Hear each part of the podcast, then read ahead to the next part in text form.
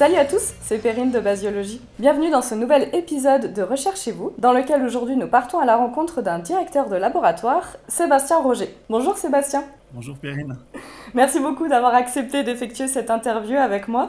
Je suis vraiment contente en tout cas de pouvoir euh, discuter avec vous autour du micro de Recherchez-vous. Et donc aujourd'hui, nous allons parler de votre quotidien en tant que directeur de laboratoire, en quoi ça consiste, mais avant de commencer, je vous laisserai d'abord vous présenter vous-même. Ok, bah moi aussi ça me fait plaisir hein, évidemment de discuter avec vous.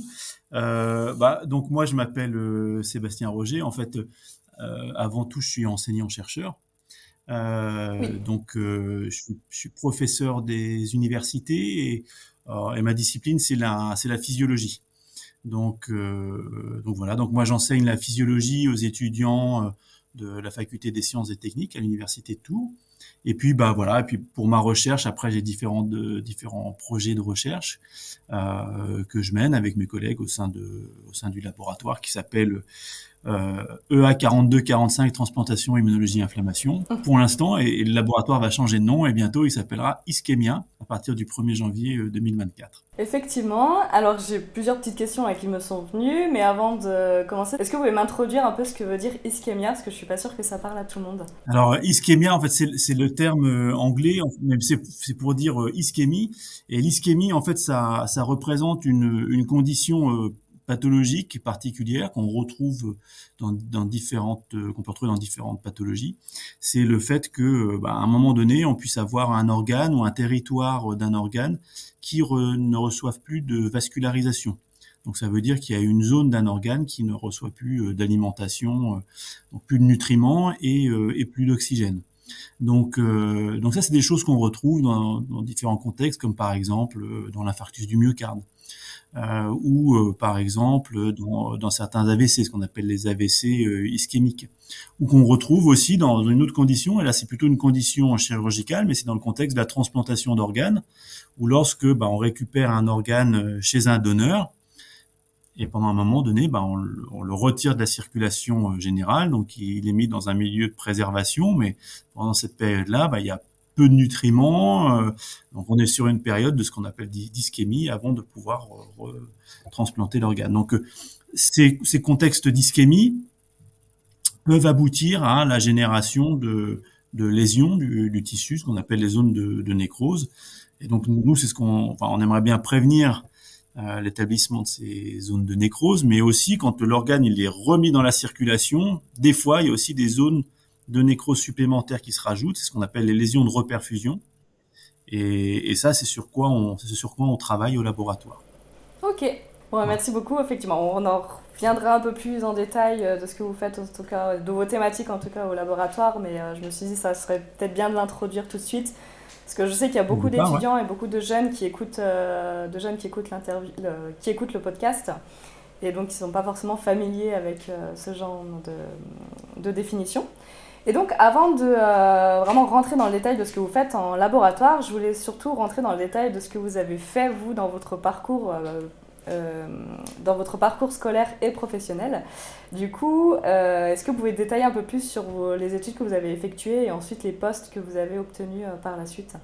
Ouais, bah en fait, bah, tout d'abord, je vais partir du, bac. Hein. Je fais un bac scientifique, hein, comme comme vous en doutez.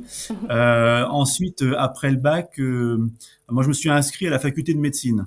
Euh, je voulais faire, je voulais faire médecine. Et puis, bah, vous savez, médecine, c'est un concours. Donc, j'ai fait une première année de médecine, j'ai raté le concours. Je me suis dit, allez, je retente.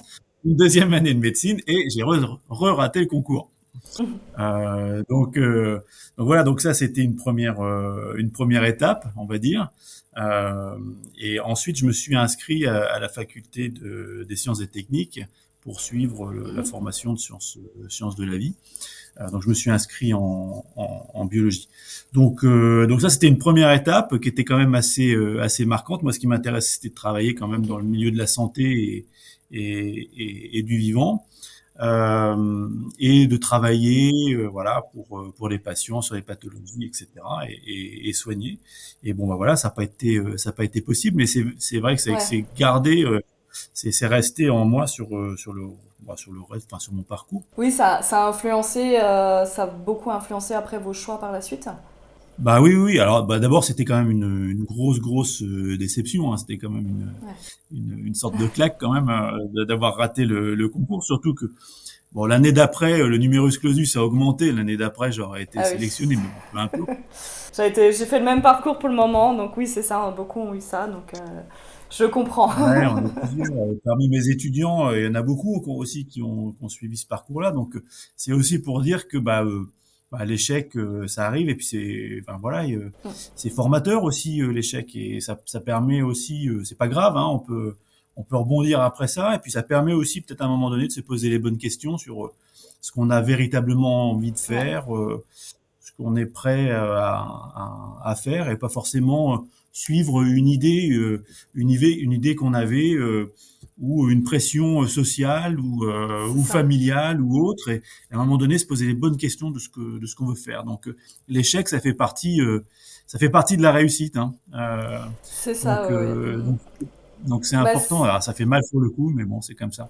Ouais, ouais, ouais, c'est exactement. C'est un peu le message aussi que j'essaie de faire passer à travers ce podcast, à travers plusieurs épisodes en interviewant aussi des personnes qui ont fait des reconversions professionnelles, qui ont des parcours atypiques pour montrer qu'en fait tout n'est pas figé. Effectivement, on n'est pas obligé de faire, euh, comme je dis toujours, le licence, master, doctorat, euh, chercheur et qu'il y a beaucoup, beaucoup de voies. Bon, bah là, on va un peu. Euh, on va surtout parler de cette voie-là et moi-même je suis la première à suivre cette voie-là de ma licence, master, doctorat et là actuellement postdoc. Mais effectivement, c'est un peu le message aussi que j'essaie de faire passer que quand parfois on a des échecs, j'ai eu des intervenants qui ont raté ou en tout cas qui n'ont pas pu réussir et poursuivre dans leur voie après la licence, après leur master, et qu'au final euh, s'épanouissent à l'heure actuelle dans leur métier. Donc, euh, et qui sont restés dans, les, Dans, le, dans le scientifique. Donc effectivement, c'est vraiment le message que j'essaie de faire passer euh, dans ce podcast. Donc merci en tout cas pour ça. non, non, mais c'est, je pense, je pense que c'est important. Ça permet de faire des vrais choix parce que le, le, le problème aussi, c'est que de suivre une, une voie linéaire, bah, ça peut être très bien et ça peut convenir à, plein de personnes, mais le risque, c'est de suivre, de faire des non-choix. On, suit parce que ça marche, on continue, et puis à un moment donné, se rendre compte que on n'est pas bien où on est en fait. Hein. Euh, Et euh, il faut pas rester, euh, faut pas forcément rester euh, figé, et puis aussi se dire, bah si je m'épanouis pas là-dedans, après tout, euh, je peux, euh, je peux changer. Et puis, euh, alors, bah, des fois, voilà, on y, on y est confronté, on y est obligé de, de, de réfléchir un peu plus tôt que prévu, mais bah, voilà, ça, ça, ça, permet de, de s'orienter en, en, connaissance de cause, on va dire. Euh, donc voilà. Donc après, moi, j'ai donc j'ai fait à l'époque, c'était un c'était un DUG, hein, ça existe plus. Enfin, moi, ça n'existait pas encore euh, le LMD. Euh, euh, donc c'était un, un DUG, puis après une licence. Donc, moi j'ai plus de diplômes que vous parce que moi j'ai un diplôme de DUG, un diplôme de licence, un de maîtrise, un de DEA. Mais ça revient exactement à la même chose. Donc la, la, la, licence et puis après le, le, master, ce qu'on appelle le master actuel, ben, nous c'était les deux années de master, c'était euh, c'était maîtrise et, et, DEA, diplôme d'études approfondies. Okay. C'est-à-dire que le diplôme de le diplôme de licence, euh, nous, c'était un diplôme à part, c'était l'année de licence. Mais la, la licence mmh. comprenait, il fallait, fallait d'abord avoir validé le DEUC, qui était un diplôme en, en deux ans avant d'avoir la, la, licence. Donc c'est pareil, en fait, c'est juste, c'est juste qu'avant, on pensait qu'avec un DEUC, on pouvait s'arrêter et puis faire autre chose. Et maintenant, on a bien compris qu'il fallait aller au moins jusqu'à la licence. Et puis qu'après la licence, il fallait soit on, on va vers une voie professionnelle, on prend une licence professionnelle, soit on reste sur une licence générale, mais avec l'objectif de continuer sur un master. Et après, on prend un master qui, qui euh, soit nous oriente vers quelque chose de plus recherche, soit qui est plus professionnalisant des issues de, du, du master. Donc moi j'ai suivi euh, donc en, en licence, enfin, je suis arrivé Doug licence, euh, donc au départ bah, c'est très c'est très général, hein, donc il y avait des choses qui me plaisaient, d'autres qui me plaisaient moins évidemment. Euh, et puis bah, l'avantage c'est quand même que au fur et à mesure qu'on avance dans les études universitaires, on peut aussi se focaliser et faire des choix, des choix d'UE, des choix de parcours. Donc moi, je me suis orienté vers tout ce qui était euh, physiologie, euh, physiologie euh, humaine et, et animale, hein, c'est la même chose. Hein. Et puis euh, électrophysiologie. Donc ça, c'est une discipline particulière, mais c'est qui s'intéresse aux phénomènes électriques euh, chez un, chez un organisme. Donc c'est tout ce qui est euh, canaux ionique, courant ionique, potentiel de membrane. Donc euh, voilà, sur les cellules excitables comme sur les cellules non excitables. Et puis bah, ce qui va avec, c'est aussi euh, bah, la pharmacologie. Voilà. Donc, donc, en fait, moi j'ai suivi cette, cette voie-là. Ça, ça me plaisait, voilà, ça, ça me plaisait bien. et donc, donc j'ai fait un DEA de signalisation euh, cellulaire euh, dans laquelle il y avait une proportion euh, non négligeable de pharmaco et un petit peu d'électrophysiologie. Voilà. Et donc à l'issue de mon, mon DEA, donc du, du master 2, donc j'ai j'ai suivi en, en, thèse et j'ai fait une, une thèse sous la direction de Jean-Yves Le Guenec et de, de Pierre Besson. C'était une thèse sur un sur une thématique qui était assez assez nouvelle, qui était le rôle des canaux ioniques dans les euh, processus cancéreux, et en particulier dans les phénomènes de migration et d'invasion des cellules cancéreuses. Et donc, euh, voilà, donc on a on a travaillé euh, là-dessus. C'était un champ disciplinaire qui était très peu répandu en fait dans en France et, et dans le monde. Donc au départ, on était un peu comme des on était un peu comme des extraterrestres parce que les, les gens du domaine des canaux ioniques s'y intéressait pas beaucoup parce que c'était pas des cellules excitables qui développaient pas de mm. potentiel d'action, c'était pas une cellule cardiaque, pas une cellule musculaire, pas une cellule nerveuse. Ouais. Et les gens du domaine de la cancérologie, en fait, euh, ils connaissaient pas les canaux ioniques et comme les canaux ioniques c'est pas des récepteurs tyrosine kinase, ça les intéressait pas. donc euh, donc voilà et, donc c'est c'est et, et, c'était hyper intéressant aussi parce qu'on a développé un, un, champ de recherche, on avait l'impression qu'il y avait il y avait tout à faire. Et maintenant, c'est un, un champ qui est reconnu. Maintenant, il y a plusieurs équipes euh, euh, dans le monde et en France. Il y a beaucoup d'équipes euh, en France en fait qui travaillent qui travaillent dessus. Et donc on a développé ça, on a développé ça pendant ma thèse à Tours. Et donc, voilà, donc ça, ça a bien marché. Ensuite, après ma thèse, je suis parti en, en stage postdoctoral en Grande-Bretagne. J'ai fait un petit peu moins de deux ans en Angleterre. Donc d'abord, je suis parti à, à Sheffield, c'est la ville du, du, film The Full Monty, pour ceux qui connaissent. euh, et, et, ensuite un petit peu à, un petit peu à, à Manchester, où là j'ai travaillé sur euh, d'autres aspects, sur sur toujours des, des canaux uniques, enfin des récepteurs canaux, euh, travailler sur euh, leur pharmacologie, la structure-fonction de ces récepteurs canaux. Euh, et puis j'y ai développé pendant que j'étais en postdoc euh, euh bah, leur l'étude de leur rôle dans, euh, dans le cancer, ce que j'ai aussi rapporté après quand j'ai été recruté en, maître de conférence, en tant que maître de conférence à l'université de Tours. Donc je suis revenu après, euh, donc il y a eu un concours de maître de conférence qui a été ouvert, euh, qui était dans le laboratoire dans lequel euh, j'ai fait ma, ma thèse, hein, qui s'appelait Nutrition, croissance et cancer, et puis euh, et dans le département de physiologie à, à l'université de Tours, à la faculté des sciences. Et donc, euh, voilà, donc j'ai été recruté en 2007. Mhm. Euh, et euh, voilà, donc je suis revenu, je suis revenu dans mon université, dans mon laboratoire, pour continuer en fait à développer les projets de recherche qu'on avait initiés pendant ma thèse, et puis bah, maintenant donner cours aux étudiants de la fac et donner des cours que moi j'avais reçus aussi quand j'avais mhm. été étudiant, pour développer des nouveaux. Donc voilà, donc j'étais recruté en 2007 comme maître de conf, voilà. D'accord. Et puis voilà, donc, euh, pendant pendant un certain voilà, ça c'est pour euh, mhm. ça c'est pour mes études et puis après je suis resté euh, longtemps dans ce laboratoire là, nutrition croissance cancer, dans lequel j'ai développé pas mal de pas mal de, de, projets qui ont bien fonctionné sur le rôle des canaux sodiques dépendant du voltage dans le cancer, le rôle des récepteurs purinergiques dans le cancer. Et puis et puis voilà, et puis en fait après j'ai j'ai changé de laboratoire j'ai changé de laboratoire euh, en 2019, en janvier 2019, et j'ai rejoint euh, le laboratoire euh, dans lequel je travaille actuellement, qui s'appelle Transplantation, Immunologie, Inflammation. Euh, et, et, voilà. Et donc j'ai pris la direction du laboratoire en 2020. Et puis voilà. Et puis ben, depuis, en plus des projets de recherche que je mène au sein du laboratoire, ben, mon objectif c'est aussi de bah, de, de, développer le laboratoire, de développer ces projets. Et puis, euh, un, un, de mes objectifs que j'ai conduit avec euh, bah, tout l'ensemble de mes collègues, c'était d'apporter le laboratoire vers une labellisation par, par l'INSERM. voilà. et, on verra bien. Donc là, on a passé toutes les étapes d'évaluation et, et, donc maintenant, on attend la, on attend la réponse d'ici à la fin de l'année pour le contrat qui va démarrer en 2024. Alors, euh, il y a eu beaucoup. Euh, j'ai plein, comme d'habitude, j'ai toujours plein de questions. Alors, je ne sais pas si j'aurai le temps de toutes les poser, mais là, je vais surtout rebondir sur la labellisation INSERM. Est-ce que vous pouvez détailler un peu plus euh, en quoi ça concerne? Je ne suis pas sûre que ça parle pour tout le monde. Alors, en fait, les, les laboratoires sont les laboratoires de recherche sont accrédités pour une durée. Généralement, c'est une durée de 5 ans. Mmh. c'est un, un, contrat et les laboratoires de recherche peuvent être euh, sous différentes tutelles.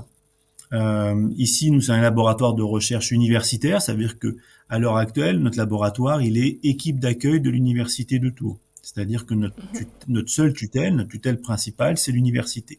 Ça veut dire que euh, ça veut dire qu'on reçoit un petit peu de financement euh, de crédit récurrent de l'université.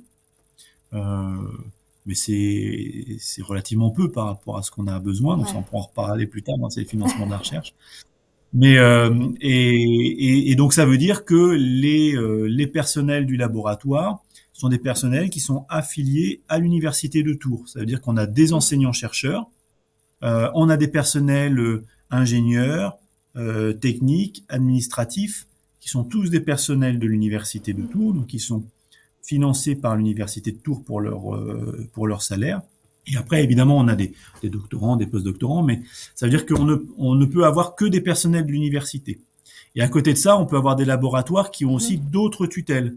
Les tutelles parce qu'on appelle les, les, EPST, les établissements publics scientifiques et, et, et, techniques.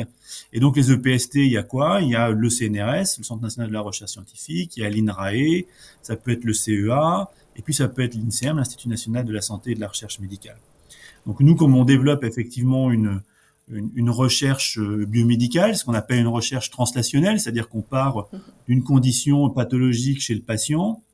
Euh, donc on a des collègues qui sont cliniciens, qui tous les jours, dans leur activité, qui ont une activité euh, de soins, une activité de recherche, une activité d'enseignement, et donc ils sont confrontés à des patients qui ont des pathologies, ils développent des projets de recherche, et donc, euh, les projets de recherche, ils, partent d'une condition pathologique, ils sont développés sur, euh, au laboratoire sur des aspects fondamentaux, mécanistiques, avec pour objectif de revenir vers le, vers le patient. Donc nous, on est parfaitement dans les thématiques de l'INSERM. Donc c'est pour ça qu'on demande une labellisation par INSERM, aussi parce que c'est c'est c'est prestigieux, c'est un établissement prestigieux, l'INSERM, ça nous permet aussi d'avoir c'est une reconnaissance de notre, euh, de notre travail, c'est aussi apporter de la, euh, de la visibilité. Et puis, bah, l'INSERM aussi euh, euh nous permet euh, d'avoir des financements supplémentaires, nous, nous permet d'avoir des formations supplémentaires, accès à plusieurs ressources, et aussi nous permet d'accueillir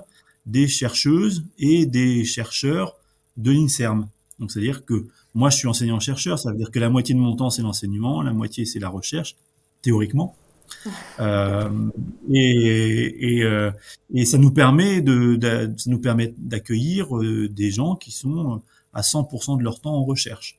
Donc ça, c'est une ressource qui est hyper importante pour mener à bien les projets, les développer, etc.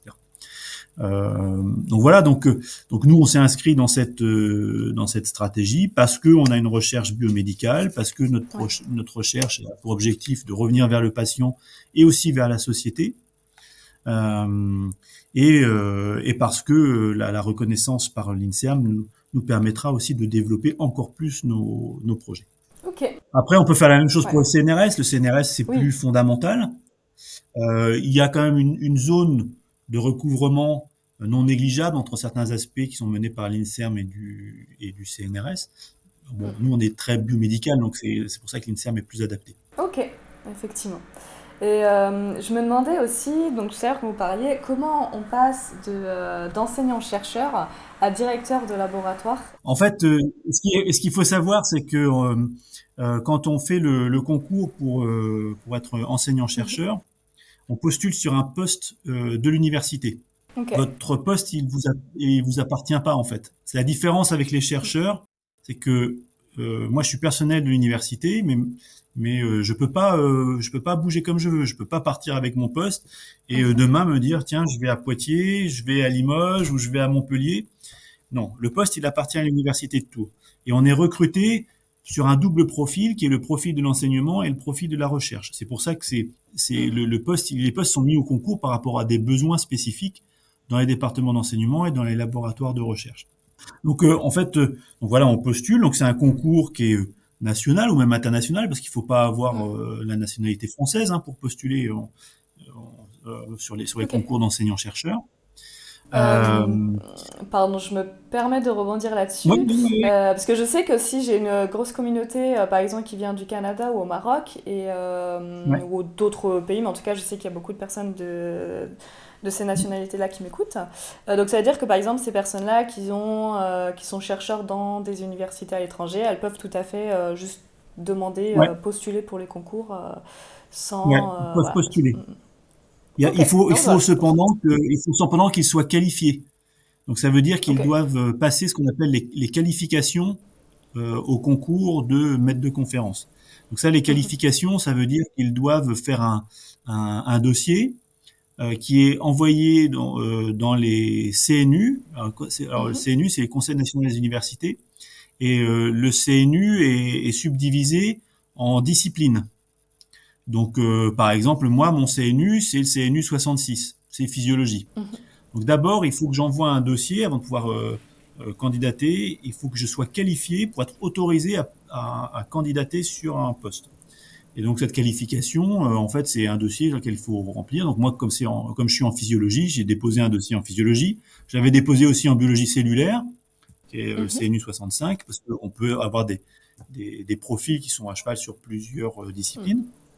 Euh, on fait un dossier qui fait l'état des lieux de ce qu'on a fait, de notre formation, de notre recherche, de nos publications, et le, le CNU reçoit tous ces dossiers tous les ans et, et donc euh, va mettre des rapporteurs qui vont étudier le dossier, qui va dire si oui ou non vous êtes qualifié euh, pour pouvoir euh, postuler au concours. Donc il faut avoir cette qualification avant de postuler.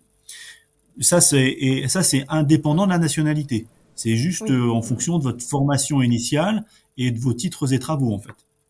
Euh, donc, euh, donc voilà, donc ça, ça se fait comme ça. Donc on a un numéro de qualification qui est valable normalement pendant 5 ans. Donc ça veut dire que si vous n'avez pas obtenu de poste pendant cette période-là, il va falloir refaire les qualifications. Bon, c'est okay. pas un gros, pas un gros gros travail, c'est un dossier hein, à faire. Euh, et après on postule. Alors à l'université, les les postes sont mis au concours euh, tous les ans. Euh, mm-hmm et, euh, et, ils sont mis au concours donc par euh, établissement et euh, on y a accès par aussi par, par discipline. Donc on est voilà, on est recruté maître de conférence. Donc les, non, enfin ou professeur, on verra qu'après il y a deux il y, a, il y a, deux niveaux en fait d'enseignants-chercheurs, si on peut le dire comme ça, ce qu'on appelle des, deux rangs en fait, rang A et rang B. Donc moi j'ai été recruté comme maître de conférence. Donc les tâches normalement, les missions d'un maître de conférence, d'un enseignant-chercheur, bah, c'est la moitié de son temps, normalement, c'est faire de l'enseignement aux étudiants à l'université, et l'autre moitié, c'est développer les projets de recherche. Voilà, ça c'est la base. Mais ça veut dire qu'à côté de ça, on a forcément d'autres missions. C'est organiser des unités d'enseignement, c'est mettre en place des travaux pratiques, c'est mettre en place des travaux dirigés, suivre les étudiants, avoir des projets euh, tutorés. Après, c'est euh, encadrer aussi des étudiants pour euh, des projets euh, ou les encadrer au laboratoire pour des stages, des stages d'observation, des stages obligatoires, etc. Donc ça, ça fait aussi partie de nos missions. Euh, et puis, bah, effectivement, ensuite, euh, dans la recherche, on peut mener son projet de recherche. Après, on est amené à encadrer euh, des étudiants, des étudiants de licence, de master 1, de master 2. Euh, après, on peut encadrer des étudiants en thèse, à condition de passer un nouveau diplôme qui s'appelle l'HDR, l'habilitation à diriger des recherches. Ouais. Euh, voilà. Donc, et on s'investit en fait. On voit que progressivement, euh, au, fur et à mesure, on s'investit euh, à la fois dans l'enseignement et dans la recherche. Euh, on peut être amené à mener, à diriger des unités d'enseignement. on peut être amené à, à être responsable d'une année, d'un diplôme, d'une formation, euh, d'un département d'enseignement. Euh, donc voilà, donc on peut être amené comme ça à, à, à, exercer certaines responsabilités à la fois en enseignement et en recherche. En recherche, c'est pareil. On peut être impliqué dans différents conseils. On peut être euh, amené à diriger euh, un, un, un, groupe ou un sous-groupe de recherche. Et puis, bah, et puis, bah après, voilà, on peut, on peut aussi euh, être sollicité pour euh, prendre une direction une direction de laboratoire. Ou... Mmh. Et puis on s'implique aussi dans notre institution, dans les différents conseils de l'institution, de l'université. Bah, il y a le conseil académique, conseil scientifique, le, les conseils, on va dire, pédagogiques. Euh, donc, bah, ça dépend de vous, de votre volonté en fait à vous investir. Euh, des fois, des opportunités aussi. Hein, et... Donc voilà. Donc en fait, le travail, il est très euh, il y, a, il y a, plein de missions euh, qu'on peut être amené à, à, exercer. Donc voilà, donc maître de conférence. Après, moi, j'ai aussi passé un autre concours pour passer euh, professeur des universités. Mm-hmm. Donc en fait, c'est en fait le métier est le même, hein, c'est enseignant-chercheur. Hein. Euh, sauf qu'on demande à un professeur des universités d'avoir une, une, mission, enfin d'être responsable à la fois pour de l'enseignement, pour la pédagogie et, et pour la recherche. Donc s'investir sur ces, sur ces deux plans-là. Mais c'est c'est pas déjà le cas pour un enseignant-chercheur? Eh ben, ben si, en fait. Si, si. C'est-à-dire que, en fait, au, en fait, on, on ça, ça, va dépendre des, des, des, envies personnelles et des opportunités. Euh, mm. euh certaines, certains ont envie de s'investir euh, dans la pédagogie, dans la gestion de la pédagogie, dans l'innovation pédagogique, dans euh, euh, la formation, euh, l'établissement de nouveaux diplômes, etc. Euh, donc ça, ça dépend d'une volonté personnelle et ça dépend aussi mhm. des opportunités qui peuvent, qui peuvent se, se présenter. Hein. Mais okay. c'est pas obligatoire. Ce qui est obligatoire, c'est de faire votre temps de recherche, d'enseignement en fait. Est vraiment est obligatoire, c'est que vous avez un service statutaire d'enseignement qui est de 192 heures équivalent TD, et que ça, c'est le minimum que chaque enseignant-chercheur doit faire. C'est-à-dire qu'on estime que 192 heures que vous faites en face de vos étudiants, ça correspond à, à, 50% de votre temps de travail et 50 autres pourcents, bah c'est votre temps de recherche. Donc 192 heures, c'est parce que on comprend, ça c'est le temps devant les étudiants, mm. euh, mais ça comprend le fait que vous deviez préparer vos cours, que vous deviez euh, bah, organiser les TD, préparer des TP, mettre à jour des TP, que vous avez des corrections, des examens, que vous préparez les emplois du temps, etc. Donc en fait, c'est un calcul savant qui a été fait, ou plus ou moins savant d'ailleurs, mais pour, euh, pour se dire, bah, 192 heures, ça doit correspondre à moitié de service annuel. Et l'autre moitié, normalement, c'est l'enseignement, c'est la, la recherche, pardon. Euh, ça, c'est ça, c'est le voilà, c'est ce qu'on vous demande, c'est le minimum. Après, ben, il faut évidemment qu'il y ait des gens qui euh, qui s'investissent pour organiser des unités d'enseignement, euh, qui soient responsables d'années d'études, qui soient responsables de diplômes. Donc donc voilà. Ok. Et ça, et ça, tourne hein, en fait. Hein.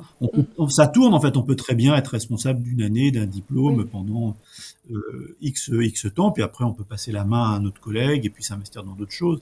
C'est ce qui. Là c'est quand même assez intéressant, c'est que ça, ça, peut nous permettre d'aller vers différentes missions et puis on peut, si on le souhaite, ne pas rester dans la monotonie. Ok. Oui, parce que j'avais un peu aussi l'image où c'est ça, c'était ma question, parce qu'on peut aussi avoir l'image de bah, une fois qu'on la première année tout nouveau, puis après une fois qu'on donne ses enseignements et que tout roule, on fait toujours la, la même chose d'une année à l'autre. Mais non, effectivement, euh, ça. on, peut... On, on, peut, on peut faire ça si on a envie, si ça nous mm. rassure, plus ou moins quand même, parce que les enseignements ils doivent être mis à jour. Mm. D'abord, c'est pas les, étudiants qu'on a toutes les années, mais euh, les, les enseignements ils doivent être mis à jour. Euh, normalement, l'enseignement universitaire, c'est un enseignement euh, qui euh, provient de la recherche. Donc, euh, toutes les, les, nouveautés de la recherche doivent aussi transparaître dans vos cours, etc. Donc, donc les enseignements, ils ont cette nécessité d'être mis à jour. Ils répondent à certains programmes qu'on établit sur une période de, de temps. Là aussi, c'est un contrat hein, d'enseignement. Où, mais ces contrats, ils sont amenés à évoluer. On va mettre en place des, des nouveaux parcours, des nouvelles filières, des nouveaux diplômes. Donc, il faut aussi euh, remettre, remettre à jour. Donc, euh, donc, euh, je dirais qu'on a une certaine latitude. Hein. On peut, on, on, peut rester sur des choses qui sont assez, euh, assez stables pendant quelques années.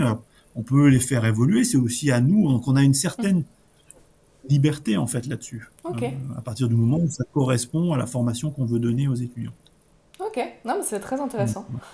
Ouais, ouais. Et ben pour la recherche, c'est pareil en fait. Hein, c'est très, c'est très évolutif. Hein. C'est vous qui êtes responsable de votre projet de recherche. Donc euh, mm -hmm. Euh, après, euh, c'est pareil, les gens s'investissent plus ou moins sur la partie recherche.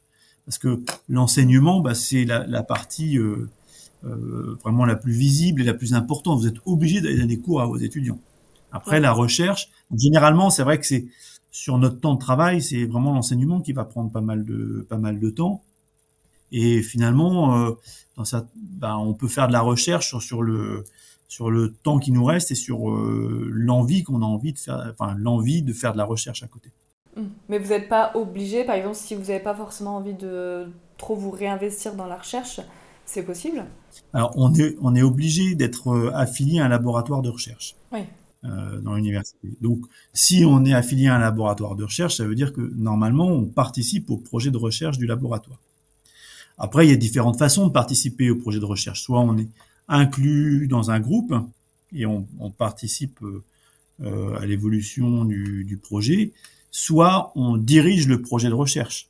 Euh, et, les projets, ils sont aussi évolutifs. Donc, euh, donc euh, bah, encore une fois, ça va dépendre de, l'investissement personnel, ça va dépendre aussi des conditions de travail. J'ai des collègues qui ont beaucoup, beaucoup d'enseignements au-delà de leur service statutaire.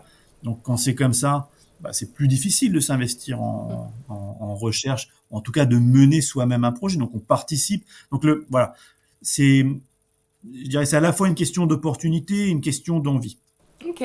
Ah, c'est, toujours intéressant de, de savoir et de voir un peu toutes les possibilités qu'il y a à travers un seul même poste. Donc euh, peut-être que ça peut en intéresser pas mal qui nous écoutent. Et, euh, et, au niveau de vos missions, donc là, à l'heure actuelle, euh, vous avez aussi, euh, on va dire, évolué, en tout cas changé de poste. Est-ce que vous avez... En tout cas, j'ai pas mal de questions, mais en tout cas, déjà, quelles sont vos missions au quotidien et à quoi ressemble votre quotidien? Ouais, il y a, peu de il y a peu de jours qui se ressemblent, mais donc parce que j'ai plusieurs missions en fait. Bon, mon, travail principal effectivement c'est enseignant chercheur, donc ça on, ça je l'ai dit. Donc je donne de je donne des cours. Je donne essentiellement des cours aux étudiants de, de master, euh, de master 1, le master biologie santé, un petit peu en deuxième année de licence, mais mon, enfin la majorité de mon enseignement c'est en master. Et d'ailleurs, euh, je suis responsable du master biologie santé à l'université de Tours. Donc, euh, donc euh, aussi j'ai cette mission de euh, bah, voilà d'organisation euh, aussi de l'enseignement, l'enseignement de master. Donc, je suis responsable du master biologie santé, c'est-à-dire l'ensemble du diplôme, et, et j'organise aussi plus spécifiquement la première année de master biologie santé. donc voilà, donc au-delà de l'enseignement de mes enseignements propres, il y a l'organisation du fonctionnement de, de, de l'année et, et, et, du diplôme. Euh, j'ai une autre mission et je suis co-responsable d'une filière de, de l'école doctorale. Okay. Donc euh, l'école doctorale qui, qui, qui encadre, c'est la formation pour euh, acquérir le, titre de docteur de l'université. Et donc ça répond aussi à un certain nombre de, euh, critères. Il y a des critères de formation, de recherche, etc. Donc, euh, donc voilà, donc ça c'est aussi une, une, de mes missions. Et, l'autre, euh, je dirais la troisième mission, c'est euh, celle de directeur de, de, laboratoire.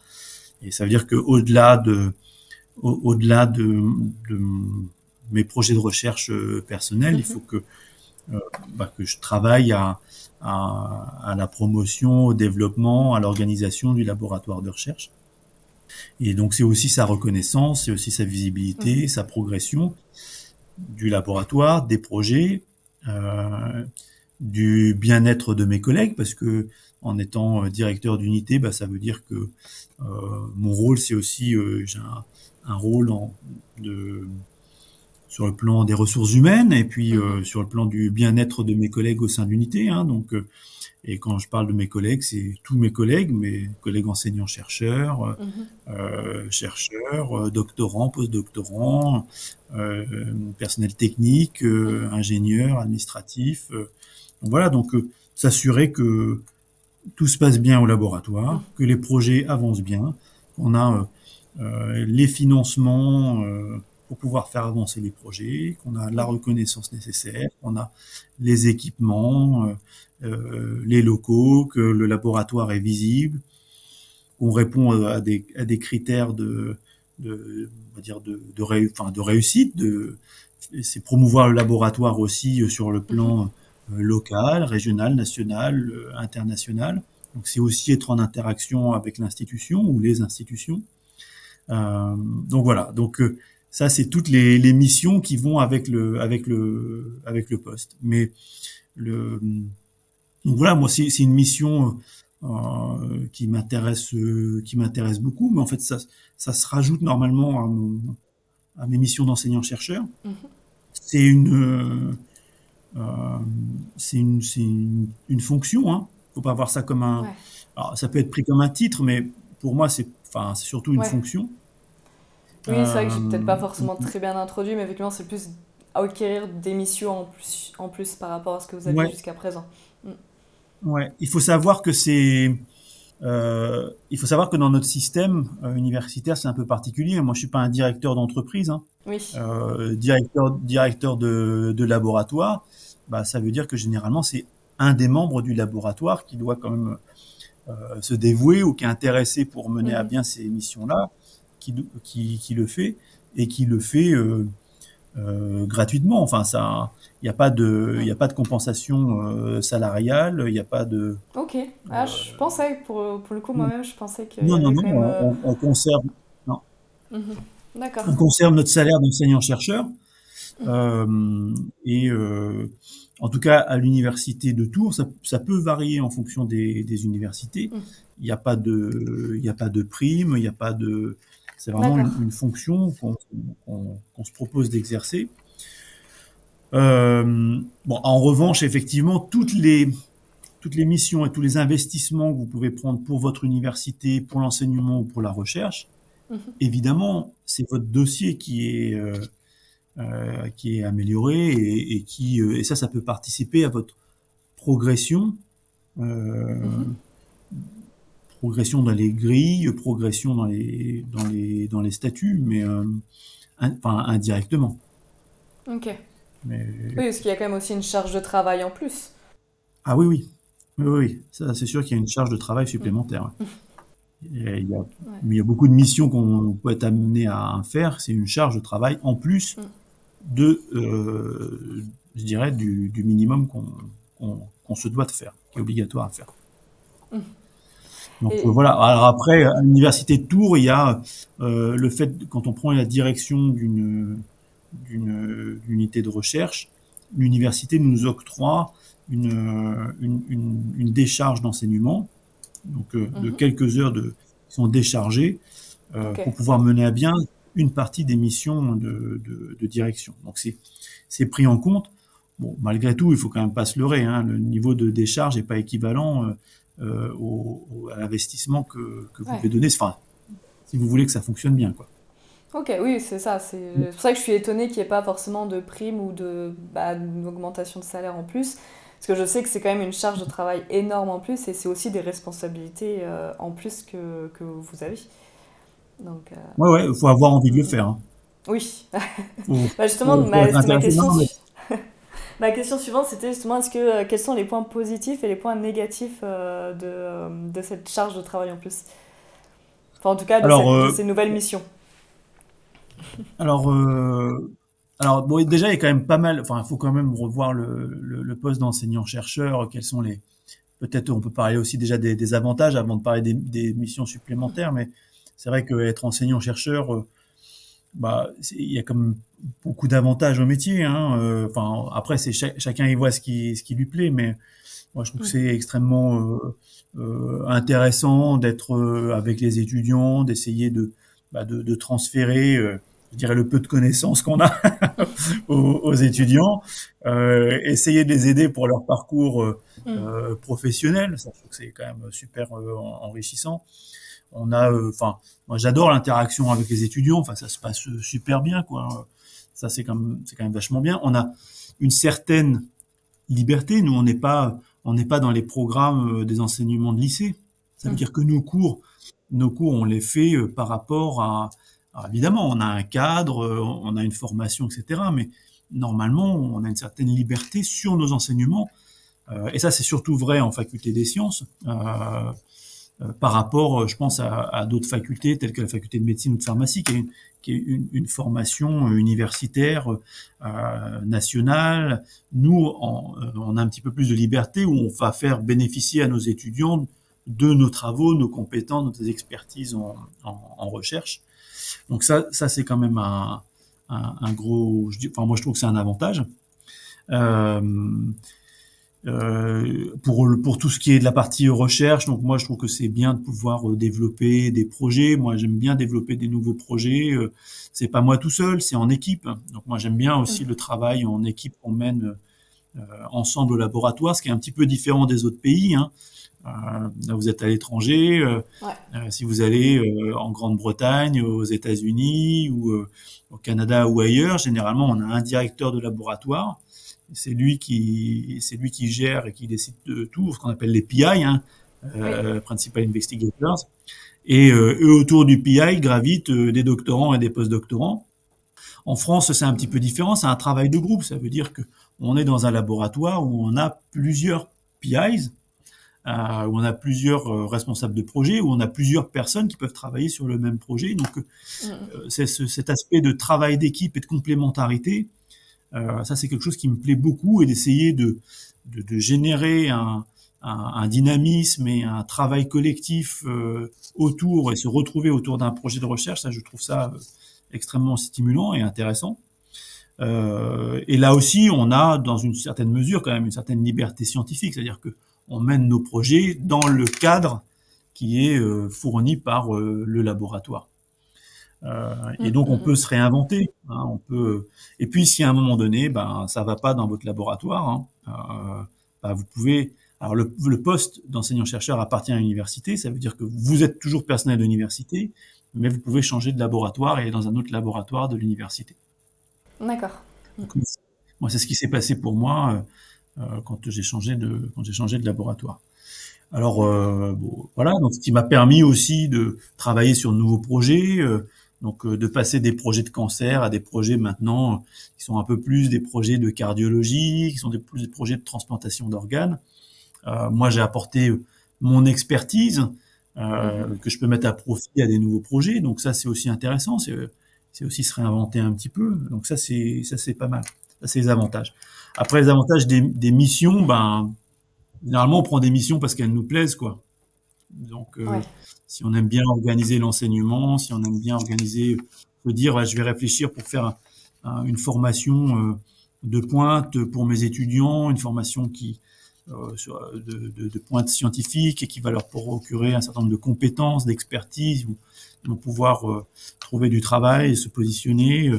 Voilà, moi j'ai envie de faire ci, j'ai envie de faire ça, donc ça c'est quand même enthousiasmant. Et puis pareil pour la recherche. Euh, voilà, ça c'est les bons côtés. c'est de super bons côtés. Pour moi, je trouve ça intéressant.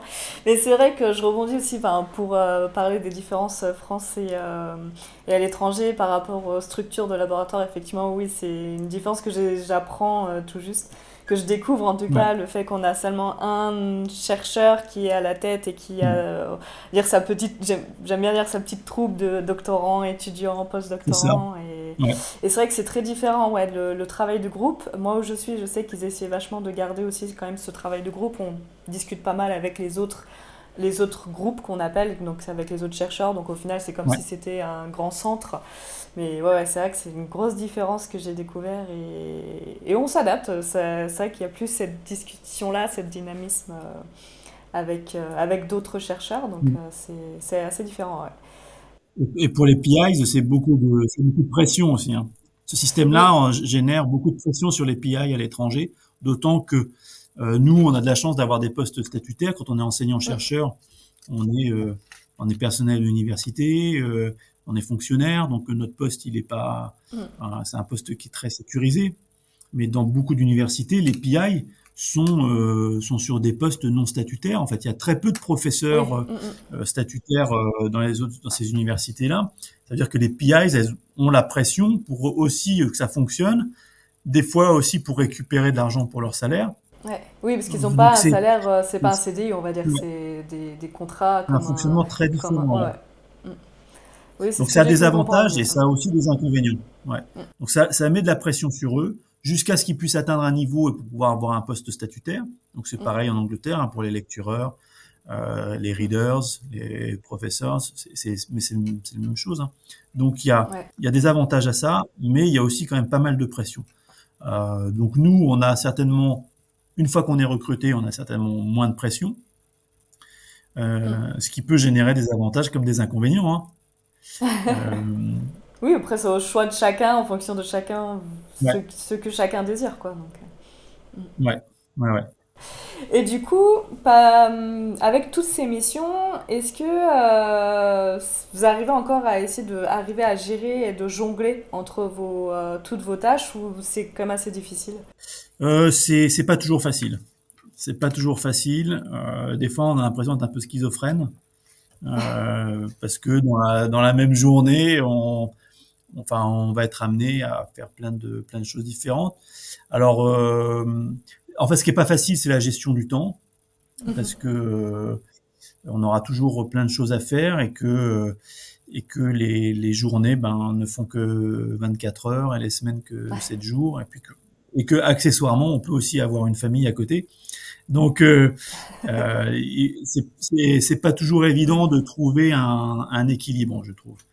C'est pas facile de trouver un équilibre entre et et en fait, on n'a jamais, euh, on n'a jamais fini. Donc, euh, c'est à, à, nous euh, de mettre les, les, les, barrières à un moment donné, parce que euh, après, c'est vrai que moi, enfin, moi à titre personnel, j'aime bien aussi quand il y a de l'activité.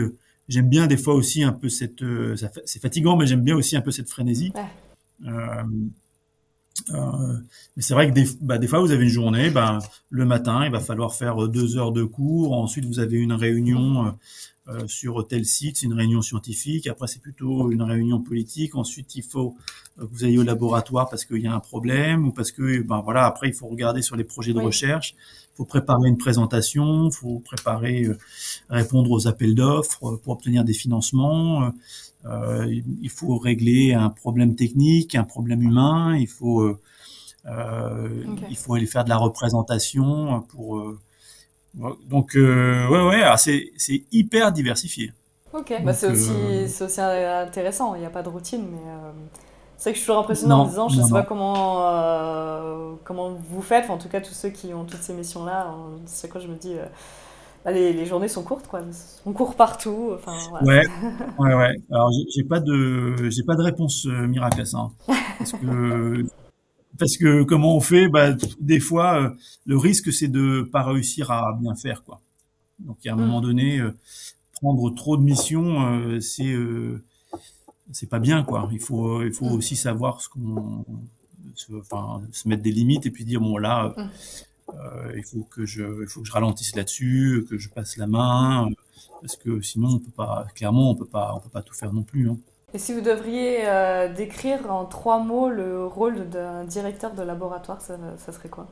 Eh ben, euh, alors en trois mots, je sais pas. Euh, c'est euh, c'est hyper, enfin c'est hyper intéressant en fait comme comme mission parce que il y a effectivement il y a il y a la mission purement scientifique de s'assurer que que les projets du laboratoire euh, fonctionne, que le laboratoire va de l'avant, qu'il progresse. Euh, donc ça, avec donc s'assurer de ça que, ça que ça fonctionne bien. Et moi, je suis aussi très attaché au fait que euh, ben, que l'ensemble de mes collègues se plaisent au laboratoire et s'y retrouvent avec euh, chacun de leur, chacun, chacune de leurs missions, euh, de leurs projets, euh, de leurs expertises, de leurs possibilités, et, et, je trouve ça euh, très intéressant de se dire, ben voilà, on est tous dans le même bateau, et puis euh, et comment est-ce que on peut euh, essayer de de faire que que le bateau avance et que tout le monde s'y retrouve, et, et chacun avec sa personnalité, ses besoins, mmh. ses envies. donc voilà, donc essayer que tout le monde tout le monde se plaise et que et, et, que tout le monde, ben, quand on se plaît, après, tout, enfin, tout va bien, hein, ça avance. Hein. Donc, euh, mm. avant tout, c'est que les gens ils s'y retrouvent et ils se plaisent où ils sont. Et ça, euh, euh, travailler avec les collègues, essayer d'avoir une bonne ambiance et avoir un, un objectif commun, ça, je trouve ça hyper enthousiasmant. Alors après, il y a d'autres choses qui sont chiantes, hein. les aspects euh, administratifs. Euh, il y a quand même pas mal de, de, fichiers, de tableurs, de trucs. Euh, il faut rendre compte à, droite, à gauche. Bon, voilà, des fois, il faut. Enfin, c'est donc c'est c'est c'est tout hein, en fait. Euh, des fois le, les missions de directeur euh, d'unité, des fois bah, c'est c'est aussi aller vider les poubelles euh, et euh, c'est ça va de, de, de, vider la poubelle jusqu'à promouvoir les projets de recherche à l'international, mmh. en passant par voilà développer les projets de recherche, obtenir des mmh. financements, vérifier que tel équipement fonctionne bien, le faire réparer. Euh, donc c'est ouais ouais c'est très très diversifié. Hmm. Ok. Et je me demandais justement aussi tout à l'heure, euh, quand vous avez dit que vous avez changé euh, de thématique pour arriver dans ce nouveau laboratoire, ça n'a pas été difficile justement de changer de thématique et d'étudier de, nouvelles choses? Non, étudier de nouvelles choses, c'est pas, c'était pas, c'était pas difficile. Ce qui était, qui a été difficile, c'était de de, de, prendre la décision de, de, partir euh, du, laboratoire où j'étais avant. Parce que c'était un laboratoire auquel je tenais beaucoup. Euh, J'y avais fait euh, mes études, j'étais depuis, euh, depuis mon master. Euh, j'avais fait ma thèse. J'avais, avec mes directeurs de thèse, développé une, une thématique qui n'existait pas avant. Euh, j'étais revenu après mon postdoc, j'avais développé des, des, des, nouvelles choses et ces projets marchaient bien quoi. Donc euh, et ces projets ils me plaisaient, mhm. des projets de cancérologie euh, euh, et, euh, et, ça et ça ça me plaisait et ça ça avançait bien. Après il se trouve que bon voilà les, les conditions ont fait que on va dire je me suis retrouvé dans une situation où les, les conditions étaient plus favorables pour que pour que je travaille dans ce laboratoire et donc euh, donc j'ai souhaité voilà après bah, j'en suis j'en suis parti après euh, mhm. euh, donc j'ai mené des travaux de recherche un peu de transition qui m'ont permis de aussi d'arriver dans ce laboratoire, de m'installer dans ce laboratoire et de développer des nouvelles thématiques. Et ça c'est ça c'est aussi super enrichissant parce que euh, moi je suis arrivé avec euh, mes expertises, mon niveau de connaissance sur certains aspects, et après bah faut se dire bon voilà faut se remettre à, à réfléchir et à repenser des nouveaux projets. Et, et c'est aussi euh, se, c'est aussi sortir d'une routine quelque part, euh, mm. même si c'est une routine qui fonctionne bien. Hein, euh, c'est aussi bah, se, se, reposer des nouvelles questions, euh, se, se remettre aussi un petit peu en, en difficulté, mais euh, et ça c'est aussi enrichissant. Et puis c'est travailler avec des nouveaux collègues. Alors moi j'ai été extrêmement bien accueilli au laboratoire.